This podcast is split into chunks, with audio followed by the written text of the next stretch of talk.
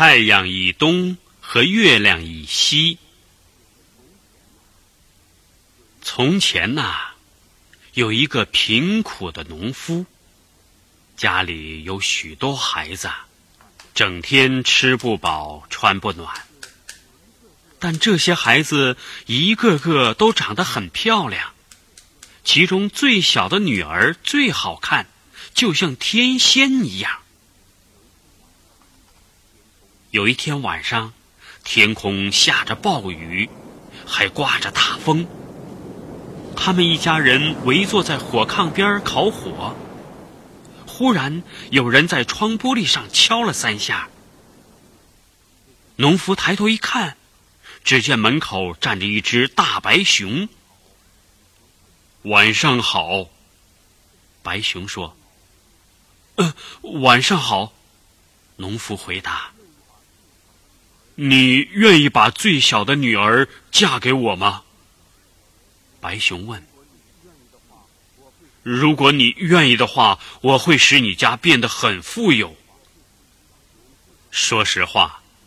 农夫家够苦的了，他巴不得变得富有呢。但他心里想：我必须先问问我的女儿同意不同意。于是他把白熊的话告诉了全家人。小女儿听了一口拒绝了。农夫只好去跟白熊商量，让他过几天再来听答复。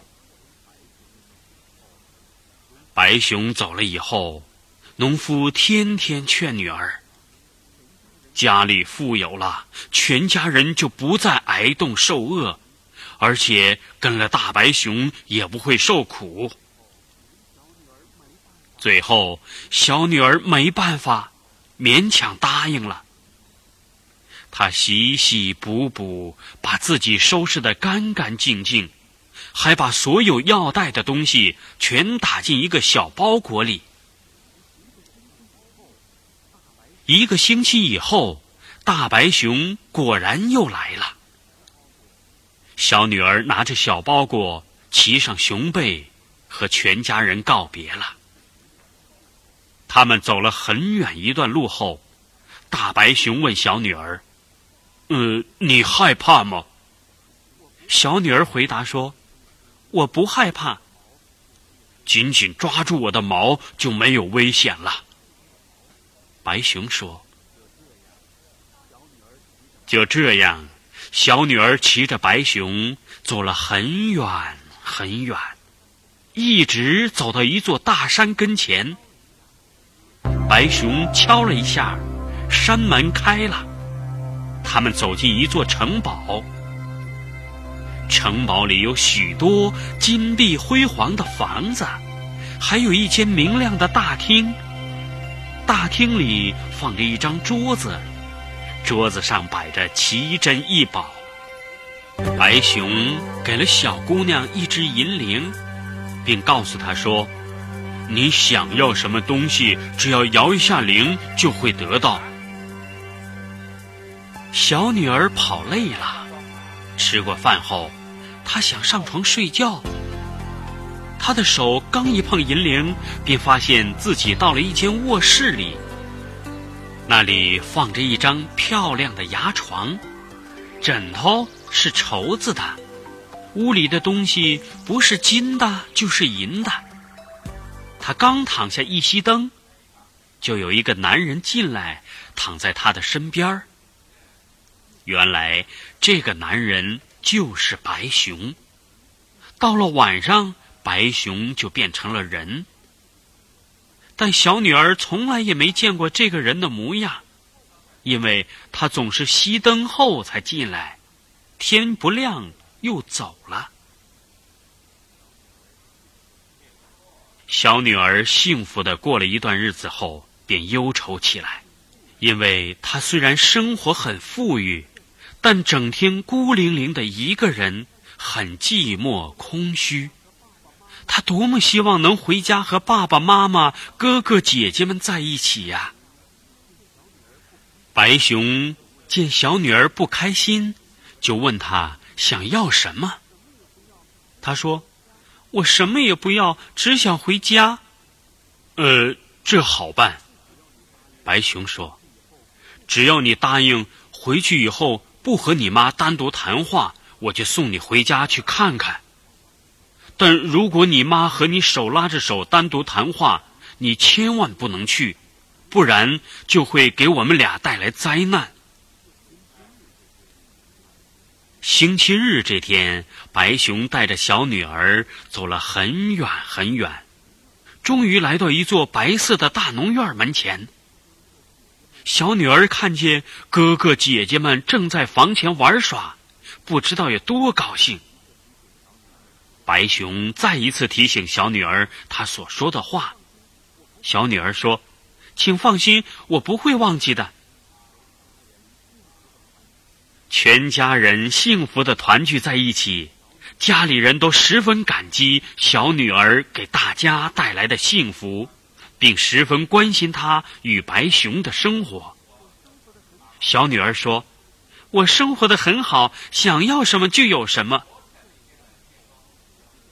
吃过午饭以后，小女儿的母亲果然要让小女儿到屋里去单独谈谈。小女儿想起了白熊的话，她连忙推辞说：“不用了，我们要说的话什么时候都可以说。”可是禁不住妈妈的劝说，小女儿终于把一切都原原本本的告诉了母亲。母亲听了，惊奇的叫了起来：“哎呀，我可怜的孩子，你一定是和一个特洛尔睡觉的。”我教你该怎么办。你回去时啊，拿一支蜡烛藏在怀里，等他睡着的时候，你就可以点亮蜡烛，好好看看他。不过，千万不要让蜡烛油滴到他身上。小女儿听了母亲的话，果真藏了一支蜡烛在怀里。到天黑的时候。白熊来接她回家了。白熊一路上问小女儿有没有与母亲单独谈话，小女儿如实的把母亲的话告诉了白熊。白熊说：“呃，如果你照你妈的话去做，你就把我们俩全毁了。”不，我什么也没干。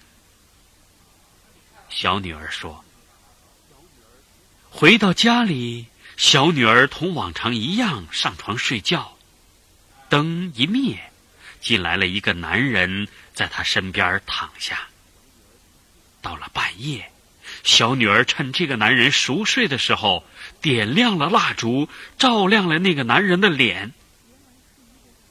啊，原来是一位漂亮的王子。小女儿太喜欢这个王子了。她一定要去亲一下王子，可是当她去亲王子的时候，三滴蜡烛油滴在了王子的衬衣上，王子被惊醒了。你在干什么呢？王子说：“你已经使灾难降落在我们身上了。我的后妈在我身上施了魔法，本来你只要坚持一年不看到我的脸。”我就会得到自由，可是现在一切都完了，我必须离开你，到后妈那里去。她住在太阳以东和月亮以西的一座城堡里，那里还有一位鼻子有三尺长的丑公主。现在我值得去跟她结婚了。小女儿听了王子这一番话，后悔莫及。她哭着说：“你能告诉我怎么去找你吗？”王子说：“你可以去找，但是没有路。我在太阳以东和月亮以西，你永远也不会找到通往那里的路的。”第二天早晨，当小女儿醒来的时候，王子和城堡。都不见了。他躺在黑暗的大森林的一片绿草地上，身边放着他从娘家带来的那个小包裹。为了找到王子，小女儿决心克服一切艰难困苦，到太阳以东、月亮以西的那个地方去。他走啊走啊，不知走了多少漫长的日子，终于来到一座大山跟前。那里有一位老太婆正坐着玩金苹果。他听说小女儿要去找王子，就答应借给他一匹马，并把金苹果送给他。但是有一个要求，就是小女儿找到了另一位老太婆以后，要在马的左耳下方拍一下，让马跑回来。于是，小女儿坐在马上，又骑了很长一段路程，终于来到一座大山前。那里也坐着一位老太婆，正坐在外边，手里拿着一把金缕棉梳。小女儿向她打听王子的住处。这位老太婆同前面一位老太婆一样回答他：“我只知道王子住在太阳以东、月亮以西的那个城堡里，别的什么也不知道。”你若去那儿，我可以借给你一匹马，去找离我最近的一位老太婆，她也许会知道。你找到她以后啊，就在马的左耳下方拍一下，让她回来。我这金缕棉书送给你，可能会有用处。小女儿坐在马上，又骑了很长很长时间，来到一座大山前。看到那里有一位老太婆正坐着用金纺车纺线，小女儿向她问路，她也说不上来，但她也与前面两位老太婆一样，愿意把马借给他，还说去问问东风，或许东风会知道。老太婆把金纺车也送给了姑娘，对她说。这金纺车呀，或许对你会有用处。就这样，东风带着小女儿找到了西风，西风又去找了南风，南风再去找北风。他们兄弟几个都很热心的帮助小女儿，最后还是北风帮助小女儿找到了太阳以东和月亮以西的那个城堡。